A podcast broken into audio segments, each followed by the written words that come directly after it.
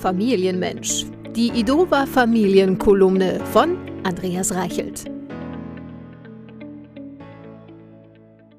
Ich hatte eine klare Vorstellung vom Leben mit dem Nachwuchs. Abends am Lagerfeuer gemeinsam schnitzen, am Badesee Football spielen oder am Wochenende am Auto schrauben. Ein Weg in den Spielzeugladen sollte mit Actionfiguren und Lego-Ritterburgen gekrönt werden. Männliche Freizeitgestaltung in stereotyper Testosterondominanz. Doch die Realität ist eine andere. Stundenlanges Spielen mit dem Barbiehaus, imaginären Tee aus kleinen Plastiktassen trinken und vor jeder Abfahrt die Puppe im Fond anschnallen.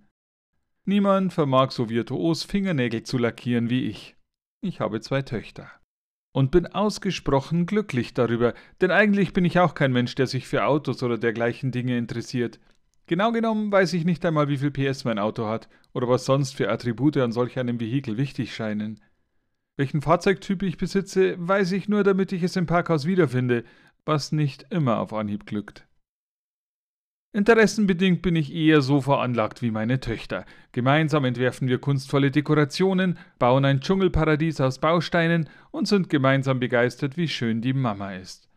Als die Mädels dann beim anberaumten Familiengeschenketag als Wunsch eine Lego-Ritterburg und ein ferngesteuertes Auto nennen, wird deutlich, dass Rollenerwartungen völlig beknackt sind.